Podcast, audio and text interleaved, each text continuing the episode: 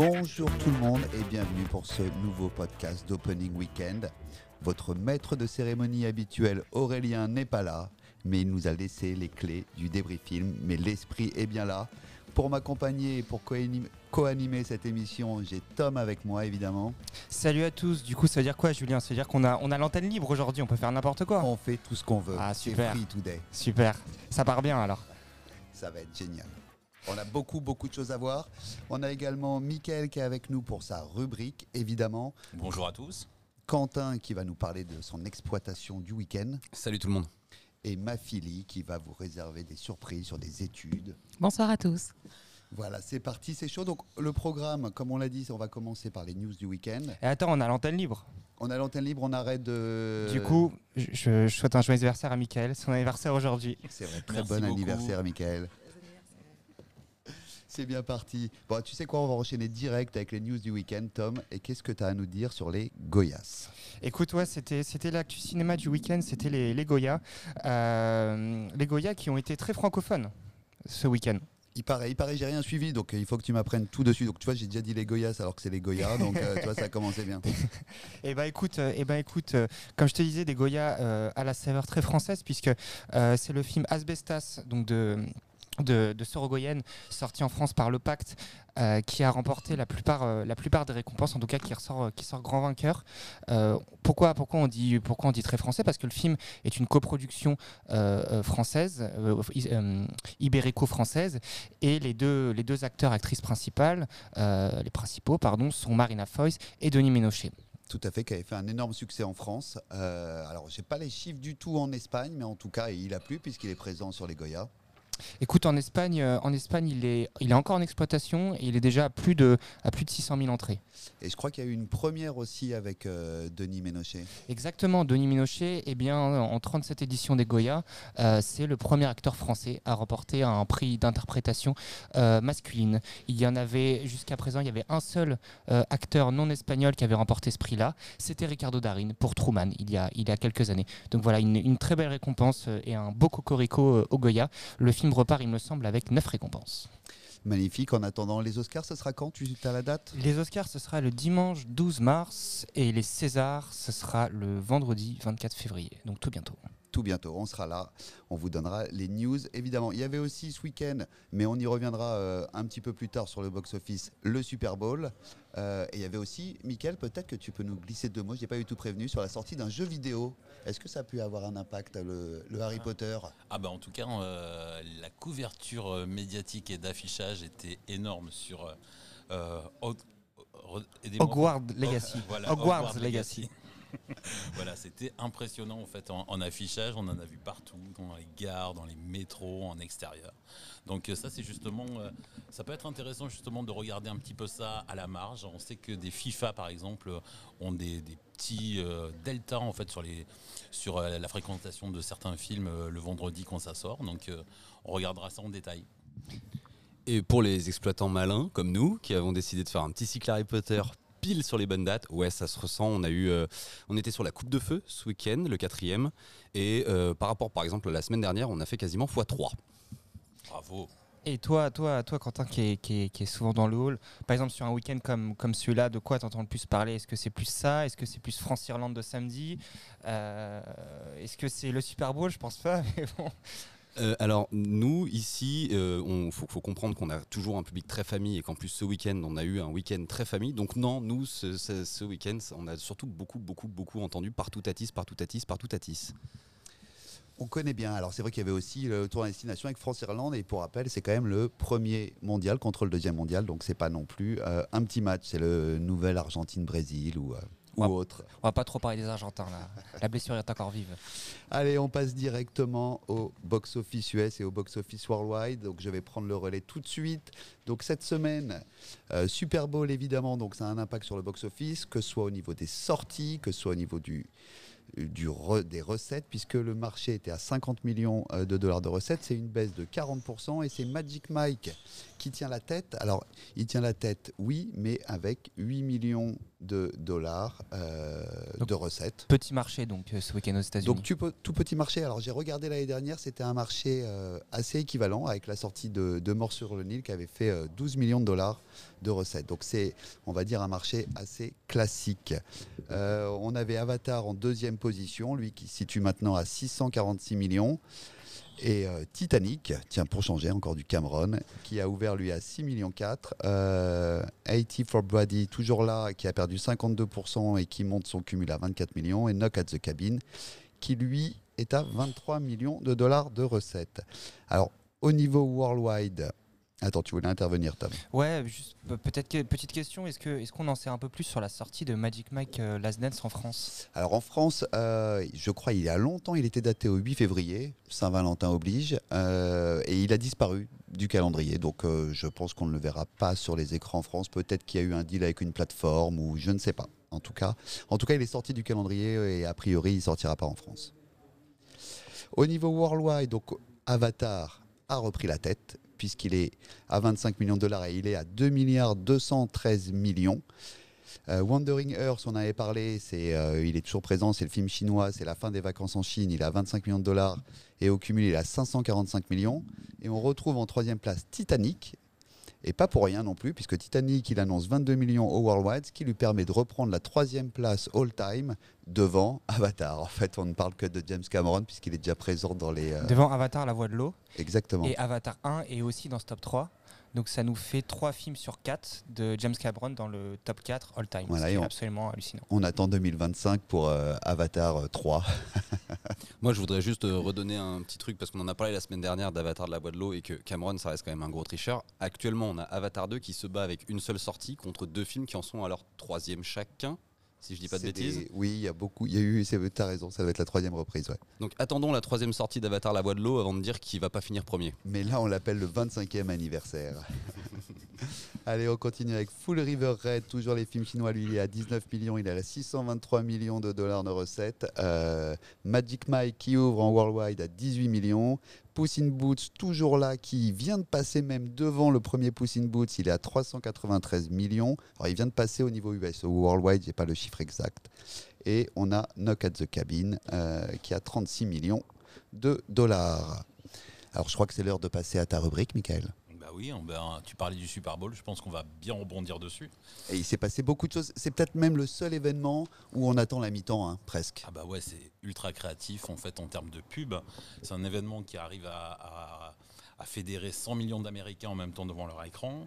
Euh, Il y a un grand show au milieu, là c'était Rihanna. Et pendant tous les arrêts de jeu, en fait, il y a un festival de pub, d'exclus.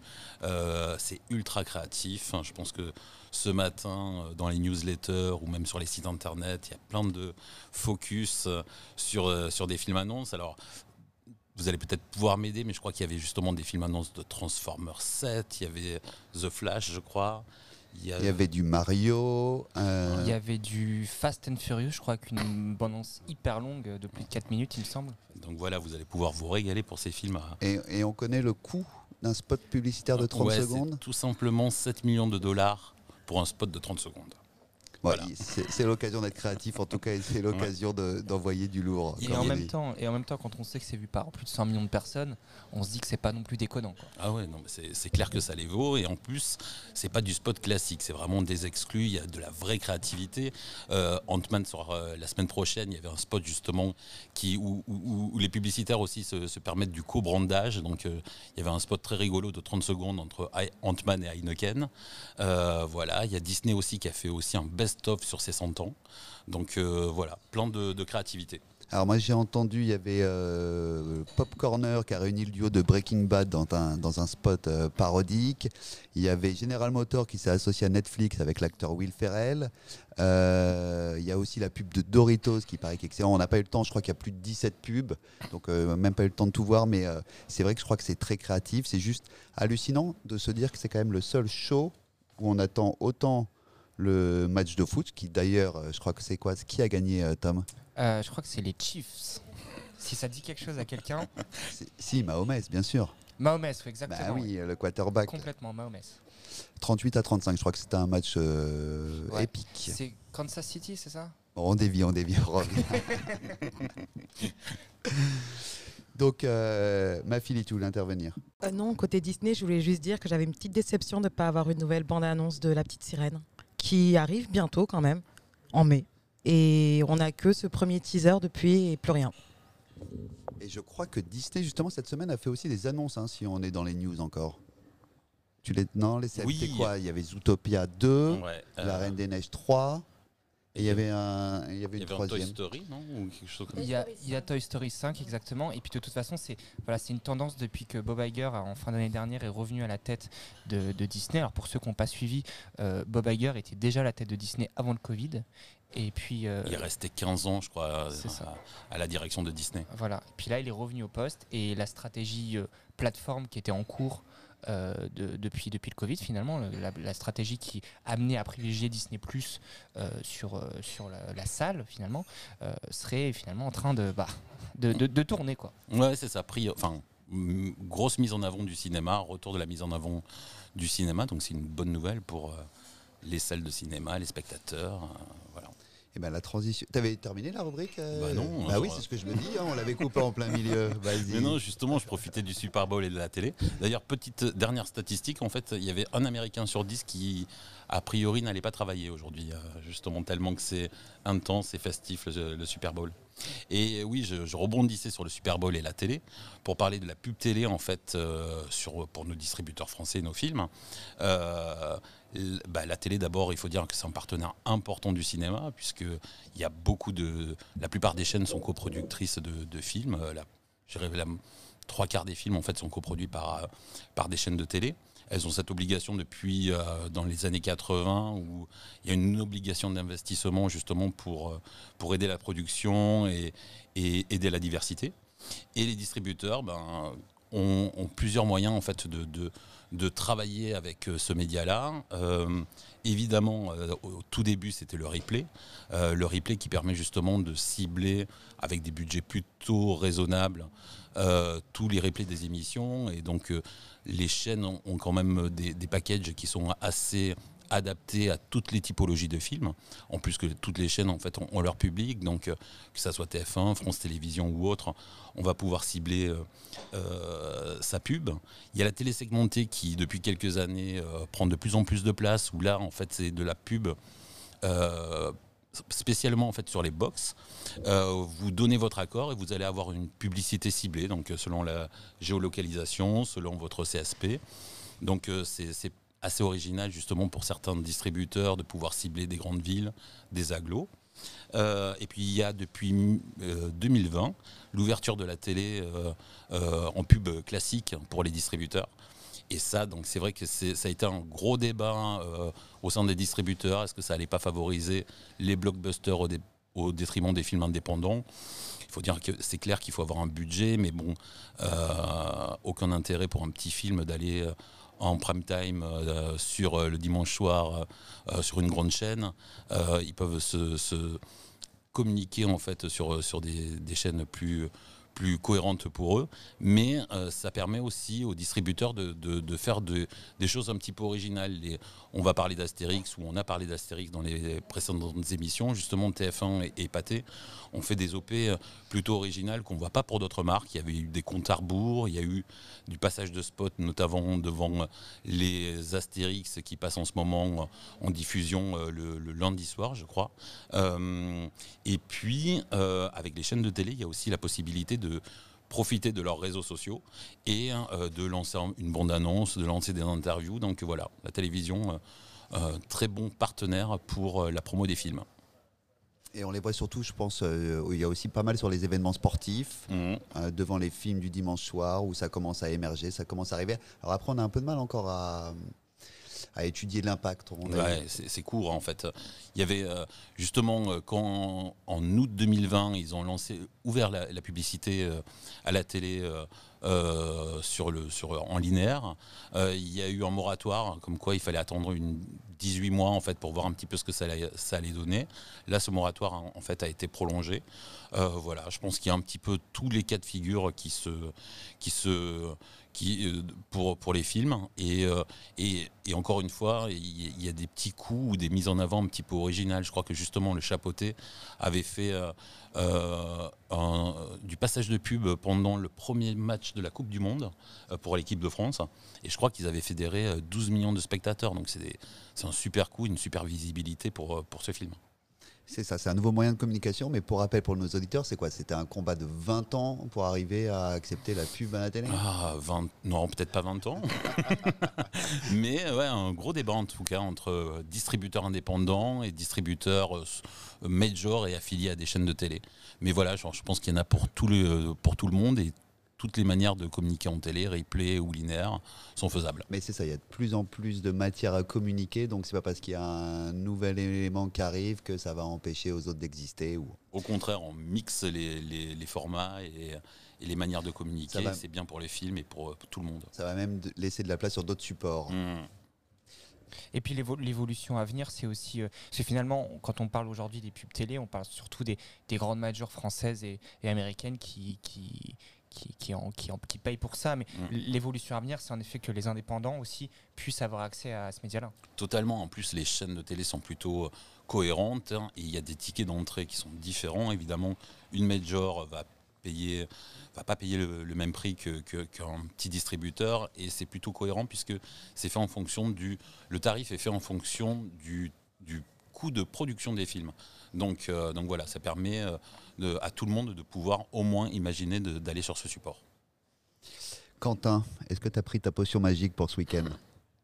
Euh, oui, ouais, on peut. Ouais, je peux- Ouais, euh, ça, a été un week-end particulier pour nous parce qu'on est toujours coincé dans la même situation que la semaine dernière. J'ai toujours pas de Sphera, donc je suis réduit à 6 salles et j'ai perdu ma plus grande. Ça a eu notamment pour conséquence le fait que nous, n'avons pas joué le match Astérix contre Alibi, mais je crois qu'on va revenir plus tard dessus parce que je n'ai tout simplement pas sorti Alibi. Euh, ça n'enlève pas que ça a été un week-end de maintien en ce qui nous concerne. On a un week-end qui est à peu près équivalent au week-end précédent avec les mêmes films forts que la semaine précédente, c'est-à-dire 4 complètes sur Babylone. Euh, encore quelques entrées quand même assez éparses sur Avatar, aussi surprenant que ça puisse paraître. Et nous, euh, on a eu aussi un très beau maintien de Patty qui a fait un, gros week-end. Mais ce week-end, pour nous, ça a surtout été, euh, ça y est, euh, la préparation de l'après-Avatar. Et notamment, d'une manière très simple, c'est avec l'arrivée d'Ant-Man qui arrive et les questions qu'on s'était posées sur Avatar et qui reviennent, à savoir les versions. Donc au Batignolles, on s'est posé les questions, est-ce qu'on prend la 3D, est-ce qu'on prend pas la 3D On a commencé à se renseigner sur comment elle avait été faite, est-ce que c'est la même technologie qu'Avatar? La réponse est non d'ailleurs. Euh, et euh, ensuite, ben, des questions de calendrier. Donc on a beaucoup réfléchi à la prog ce week-end et euh, pour vous donner, euh, pour ceux qui ne connaissent pas un peu nos conclusions, donc nous on part sur du Ant-Man en 2D pour deux raisons. Premièrement parce que je suis amputé de ma sphéra et ensuite justement parce qu'on a peur d'un effet, euh, on va dire, déceptif par rapport à la, à la 3D d'Avatar. Et euh, ensuite, on va partir sur une double prog, moitié VF et moitié VO, pour comprendre la VF, parce que les vacances scolaires arrivent, donc on va aller chercher aussi un peu plus de jeunes publics. Et justement, aussi, la question de la 3D a été posée avec un autre énorme film qui arrive et qu'on voudrait récupérer en 3D, qui sera Mario. Donc on a décidé de la sacrifier sur ce en attendant que Masfera revienne, et on verra si la semaine prochaine on change. Ça a surtout été ça mon week-end.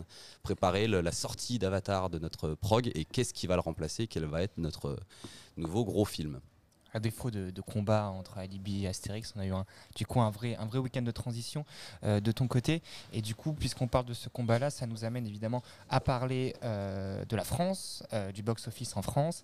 Et voilà, j'ai un, peu, un peu défloré la chose, mais évidemment, le- ce week-end était très animé par, par ce duel de films français, puisque voilà, ça fait dix semaines qu'on parle d'Avatar, mais, mais ça y est, on passe, on passe enfin à autre chose. Euh, non pas qu'on soit, soit, soit déçu, parce que forcément, les 14 millions d'entrées que va, que, va, que va faire Avatar à la fin sont là pour ravir tout le monde, mais, mais voilà, ça y est, on, on passe sur autre chose, et Astérix, Astérix lui, continue, continue sur sa belle lancée. Puisqu'il est, est premier pour cette deux- deuxième semaine euh, sur le box-office France, il ajoute 764 000 entrées, euh, il perd 40 pour 44%. C'est quand même une, perte, Julien, assez significative hein, quand même pour, euh, pour Astérix. Ouais, c'est même moins 53 si tu rajoutes les en première, puisqu'on les a quand même calculés dans le, dans le premier week-end. Donc c'est important, c'est pas décisif. Alors moi je pense surtout sur Astérix qui va jouer là, c'est euh, les vacances et c'est le regard des enfants. Euh, parce que eux peuvent décider d'aller voir Astérix parce qu'ils en ont envie, parce qu'ils lisent la BD, parce qu'on sait que ça attire dans tous les cas. En deuxième position, donc je vous en parlais, c'est le démarrage de Alibi.com 2, euh, le film de, de, de Philippe Lachaud sorti par Studio Canal. Mais donc tu vois, par contre, il est premier en fait pour moi. Parce qu'avec les avant-premières, Ouais, il arrive à 808. Exact, exact. Et ben écoute, c'est comme score, c'est comme score qui, qui l'a mis, qui l'a mis premier. Mais c'est vrai que c'est vrai que selon les écoles, il peut, il peut être premier, en effet. Et euh, Julien, je te laisse. Non, ouais, c'est un, un beau démarrage. Euh, bien évidemment, en plus, il avait la concurrence d'Astérix, donc les deux sont à peu près au coude à coude. Euh, juste pour revenir sur Astérix, et on reviendra sur Alibi, donc Astérix, c'est plus de 2,6 millions d'entrées. Ça en fait quand même, c'est pas arrivé, c'est même le premier film de l'année 2023. Ça aurait été le premier film français euh, en 2022. On n'a pas eu de film qui ont dépassé les 3 millions depuis 2019. Et je crois que c'était euh, Nous finirons ensemble pour retrouver Guillaume Canet. Et il y avait eu aussi Qu'est-ce qu'on a euh, encore fait au bon Dieu qui, avait, qui était monté à 6 millions 7. Mais pour dire déjà que ça fait longtemps qu'on n'a pas eu des résultats sur des films français impressionnants. Alors on connaît le coût du film, euh, mais ça reste de toute façon très positif. Et il est à peu près sur les pertes euh, d'Astérix aux Jeux Olympiques, qui avait terminé lui à 6 millions 7. Il, il aura du mal à aller à cette hauteur-là, mais bon, on y croit, on espère en tout cas. Et sur Alibi, juste si on doit faire sur les comps, euh, c'est plus 68% versus Super Héros malgré lui, c'est euh, plus 56% versus Nicky Larson et moins 8% versus le premier Alibi, lui qui avait ouvert à 870 et qui avait terminé à 3,6 millions. Mais, mais ce qui va faire la différence aussi sur, ce, sur, ce, sur cet opus-là, c'est le très bon bouche-oreille euh, qui s'instaure sur le film euh, et qui va le permettre de tenir, je pense, assez longtemps et de dépasser, et probablement même de dépasser assez facilement Nicky Larson. Ouais, un très bon retour salle sur le film. C'est même les meilleures notes pour la bande à Fifi euh, sur un film réalisé par Philippe Lachaud. 15e film d'ailleurs de la bande à Fifi, hein, si on prend, si on euh, Rem euh, Tarek Boudali, voilà, Philippe Lachaud, tout ça, ça fait, ça fait déjà 15 films. On est quasiment sur une moyenne de, de un par an, voire plus. En troisième position, du coup, on retrouve Avatar, Avatar La Voix de l'eau pour sa, pour sa neuvième semaine. Euh, il, ajoute 200, 209 000 entrées et il cumule désormais à euh, 13 277 000 entrées. C'est euh, c'est donc la route des 14 millions hein, qui s'ouvre très clairement euh, pour Avatar maintenant. C'est que du bonus, hein, j'ai envie de te dire, Julien, pour le film. Je pense pas qu'il arrivera à battre le premier Avatar, même s'il est toujours au-dessus à 1% euh, de plus au, au même niveau euh, d'exploitation. Mais sauf qu'au niveau des week-ends, le premier Avatar faisait un petit peu plus. Donc oui, oui, 14 millions, euh, ce qui est déjà juste exceptionnel. Avant de laisser la parole euh, euh, à ma fille qui va nous faire un petit focus sur les, sur les films jeunes publics parce qu'ils sont, sont nombreux euh, en ce moment, allons à la quatrième et cinquième position. Et puisque, puisque en troisième, on parle de James Cameron et en quatrième, on parle toujours de James Cameron avec la ressortie de Titanic qui cumule pour son premier week-end 100 40, 49 000 entrées. Alors, on se souvenait euh, en décembre dernier, quand, quand Avatar euh, premier du nom est ressorti, euh, Quentin nous disait que certains spectateurs s'étaient trompés et pensaient voir Avatar la voix de l'eau. Est-ce que certains spectateurs sont venus ce week-end dans les cinémas de France? Alors, je sais que tu ne l'avais pas au 7 Batignolles, mais si, dans, dans, dans, les 250 salles où il, où il était. Appelez-nous. voilà. si vous pensiez voir Titanic 2, appelez-nous, témoignez. témoignez, exactement. Après, en... c'est quoi c'est Babylone Après, c'est Babylone, ouais, en cinquième position pour sa, pour sa quatrième semaine. Plutôt une bonne tenue. hein, euh, euh, voilà, on, on- on connaît, on connaît la, euh, la, souff- la- la souffrance un peu beaucoup, mais, mais le, le- la- les difficultés que, que le film a à l'international pour, pour performer, en tout cas en France, c'est pas un problème, hein, puisqu'il cumule déjà 1,2 million d'entrées avec euh, 129 000 entrées en plus ce week-end. Et j'ai entendu encore beaucoup de complets sur Babylone ce week-end. Donc j'ai l'impression qu'il s'éclate. Bah forcément, et puis le, le fait qu'Astérix arrive, Alibi arrive, euh, il, baisse, il baisse en capa, et qui dit plus petite capa dit euh, complet plus facilement, forcément. Ma fille, je crois que tu voulais nous faire un petit focus sur les films d'animation. Alors exactement. Donc, comme vous le savez, une première zone est en vacances. C'est Et- les vacances. Une première. Il y a une deuxième, je crois, qui a démarré aussi. Une deuxième alors. Donc, il manque juste la troisième. Ouais. Elle arrive à la fin de la semaine. Et donc, on constate dans le box-office que les films pour enfants, enfin certains, pardon, films pour enfants, se stabilisent ou augmentent leur, euh, leur nombre d'entrées. Euh, prenons par exemple Patty et la colère de Poséidon, qui est à la septième place du box-office et qui est seulement à moins 6%. Ouais, Qui marche super bien. Qui Il marche est, euh, très, très bien. cumul, Il est déjà à euh, 376 000. Exactement. Et ensuite, à 13e position, on retrouve Maurice et le chat fabuleux, qui est à moins 13% par rapport à la semaine dernière. et qui cumule euh, en deuxième semaine plus de 116 000 entrées. Et, et est-ce que si on parle justement euh, La Momie euh, qui est sortie euh, ce week-end, Sacré momie. la semaine dernière, mercredi dernier Exactement. Et en fait, momie. les deux euh, sorties un peu euh, familiales, films pour enfants, or euh, on enlève évidemment alibi.com, euh, bah, c'est pas si fou que ça, n'est-ce pas Julien? Ah bah, je crois qu'il a ouvert à 120 000 entrées. Alors Mhm. c'est vrai que si justement tu parlais de Paty, on regarde Paty, lui, il avait ouvert à 180 000 hors vacances, donc on peut se dire que c'est décevant, mais on va voir aussi où va monter Paty et où va arriver Sacré Momie à la fin, puisque si Paty arrive à aller faire 700 000 et que Sacré Momie passe les 500 000, c'est peut-être ce qu'ils attendaient. Mais c'est vrai que c'est un démarrage, en tout cas un petit peu, euh, un petit peu en dessous des attentes. Mais c'est vrai que oui, c'est vrai que Zodi et TU, euh, frère du désert, forcément à, à 59 000 entrées au bout de 5 jours sur un film comme ça, quand tu as deux zones en vacances, c'est pas c'est pas le démarrage espéré, je pense. Et alors, moi, je voudrais juste revenir aussi. C'est vrai qu'on a eu euh, d'autres démarrages et que c'est vrai que c'était plus compliqué. Et on, se re- et on retrouve un petit peu ce qui, ce qui avait fait mal l'année dernière au box-office. Ça veut dire beaucoup de films français qui ont du mal à exister, qui ont du mal à démarrer, qui, bah, qui, ont du mal à performer tout simplement. Euh, comme exemple, on a eu les têtes givrées cette semaine avec 46 000 entrées, La Grande Magie 40 000, pour la France 23 000. Oui, voilà, des, films dans des genres assez différents. C'est-à-dire que euh, les têtes givrées se, se, voilà, se, se, confrontent forcément immédiatement à Alibi.com 2, euh, malheureusement. Euh, la Grande Magie d'Advitam sur un, sur un créneau plus, arrêté, arrêté grand public, hein, bien sûr, hein, le film de Noé Milovski avec 39 000 entrées sur, sur 180 84 copies, c'est un peu compliqué. Euh, pour la France, euh, avec 24 000 entrées aussi, au bout de 5 jours, c'est un peu compliqué. Et puis, euh, si on continue à descendre, on retrouvait Matt Till, le film d'Universal, sur, voilà, sur ce fait divers très connu des années 50 aux États-Unis. Alors, sur une, combinaison, sur une certes assez petite de 115 copies, mais quand même, hein, 24 300 entrées, c'est pas beaucoup. Et alors du côté, euh, on a quoi? On a toujours Mayday. Alors lui, il a perdu un petit peu plus. On le voyait terminer un petit peu plus haut, mais euh, il est toujours là. Il passera sa barre des 300 000, ce qui le met au-dessus d'Ambulance, ce qui le met au-dessus de Criminal Squad. Alors juste en dessous d'Angel Has Fallen. Euh, Vaincre ou mourir, je crois. Il a une belle continuation aussi. Ouais, Vaincre ou mourir, il tient bien. hein.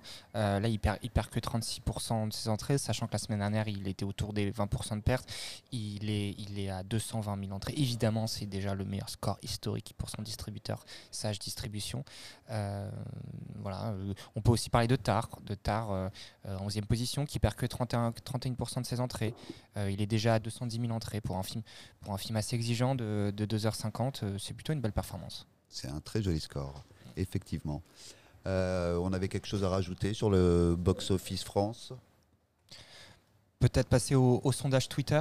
Euh, ma Philly, si tu veux bien nous donner les résultats du sondage Twitter. On le rappelle juste, on le rappelle toutes les semaines, mais sur Twitter, on ne peut donner que 4 choix, donc forcément, tous les films ne sont pas représentés. Euh, Qu'est-ce qui a gagné? Qu'est-ce qui est en tête pour l'instant, ma Philly, sur le sondage Twitter? Alors, euh, dans le sondage, on a mis un petit film euh, qui parle d'une guêpe, donc euh, Ant-Man et la guêpe 3. Euh, ensuite, on a Un homme heureux, Juste ciel et L'astronaute. Et le film qu'on retrouve en tête est évidemment Ant-Man. Ensuite, il est suivi d'assez près, qui a pardon, à à combien de 49%. 49% j'allais justement dire. Et ensuite, on retrouve L'astronaute à 31%. Euh, troisième place, Un homme heureux, 13%. Et enfin, Juste ciel à 7%. Eh ben parfait, on va passer au, au calendrier à venir, notre cher calendrier Terminus. Qu'il est beau ce calendrier terminus. Euh, si je dis pas de bêtises, tout le monde va être en vacances à la fin de la semaine. Du coup, ça va être une, ça va être une semaine a priori très forte. Je crois qu'on, là, je, je l'ai pas dit tout à l'heure, mais on, c'est la deuxième semaine consécutive à plus de, le deuxième week-end consécutif à plus de 3 millions d'entrées. Euh, et on arrive normalement dans deux semaines, Julien, tu vas me dire qu'ils sont très très fortes. C'est vrai que c'est les euh, mois de février, donc on l'avait. Tu as tout à fait raison parce que c'est vrai qu'on ça fait deux fois de suite où on passe les 3 millions, en sachant que l'année dernière on l'avait passé trois fois sur l'année. euh, on peut déjà sortir les, le champagne. Euh, et on arrive sur presque même la semaine la plus forte de l'année. Et c'est vrai que c'est les deux semaines où tout joue. C'est pour ça qu'on disait qu'Astérix, c'était euh, c'était maintenant. C'est pas maintenant ou jamais, mais en tout cas, euh, il a besoin de, des enfants qui se déplacent dans les salles, ça c'est sûr. Euh, voilà, donc c'est vrai que c'est le mois de février. En tout cas, il a besoin. On est un petit peu en dessous des normes, puisque généralement on tourne à 4 millions, mais on est au-dessus de 2020. Et, et il se maintient au-dessus de 3 millions, donc ça reste très positif. Donc pour la semaine prochaine, pour mercredi, euh, on a 13 nouveautés. et on, a parlé de Ant-Man et la guêpe. Quant euh, donc qui, sort mercredi. On a Juste Ciel euh, au Pacte. Un homme heureux de Tristan Seguela chez Gaumont. D'ailleurs, il me semble que l'avant-première avec l'équipe du film se passe en ce moment même. Vous nous écoutez le mardi matin, mais là on est lundi soir. Ça se passe euh, au Pâté Vepler dans le, dans le 17e arrondissement avec toute l'équipe du film. Euh, l'astronaute, l'astronaute qui va être une grosse sortie pour Diafana. Je pense que euh, elle est assez, elle est assez attendue. Euh, Marlowe, Marlowe euh, avec euh, avec Liam Neeson, le comédien, le comédien maison de Metropolitan euh, Film Export. Euh, Mais qui change de costume là. mais qui change de costume. Je pense pas qu'il casse des gueules dans ce film-là pour le coup. Il en casse. Ah bon? Ouais. Bon bah voilà. Faut pas se laisser savoir par les affiches. Euh, le Grand Cirque, euh, le film euh, inspiré de la vie de Boudère et avec Boudère chez Apollo Et réalisé par Boudère. et réalisé par Boudère. Voilà, si vous aimez Boudère, c'est pour vous. Non, non, c'est un beau thème. Ouais, on y vrai, croit. C'est vrai. Euh, le Nid du Tigre, film italien chez Alba Film, euh, Alba on- dont on avait, euh, on avait re- reçu son, son directeur général il y a quelques semaines. Le Marchand de sable chez les Jokers, La femme de Tchaïkovski chez Backfilm, le film d'ailleurs été présenté en compétition à Cannes euh, l'année dernière. Projet Wolf Hunting chez ESC, ESC qui sort d'un beau succès, hein, on le rappelle, celui de Terrifier 2. Voilà, est-ce qu'ils vont faire la passe de deux avec ce film coréen? On le verra à partir de mercredi. Euh, la romancière, le film et le, ra- et le heureux hasard chez Arizona. Animals chez GHR. Donc on passe le bonjour à GHR d'ailleurs, puisqu'ils augmentent, ils augmentent leur voilure cette année. Ils vont sortir beaucoup plus de films, donc on va beaucoup plus entendre parler d'eux. Et c'est très bien parce qu'ils ils proposent des super films. Euh, Domingo et La Brume chez Epicent Film. Et puis du côté répertoire, voilà, passons vite sur euh, Jeanne Moreau cinéaste, Big Guns, la rétrospective Bertrand Tavernier et Sois belle et tais-toi chez Splendor Film. Magnifique. Et j'ai oublié bien sûr de remercier les sept Batignolles, évidemment. Et je sais que si vous avez envie de voir la femme de Tchaïkovski, euh, vous êtes au bon endroit. Tout à fait, il fait partie de nos sorties de la semaine, au même titre que Marlowe. Donc si vous voulez aussi voir Liam Neeson péter des gueules. Non mais péter des gueules euh, de manière classe. Ah bah oui, toujours de toute façon, chez Liam, on connaît.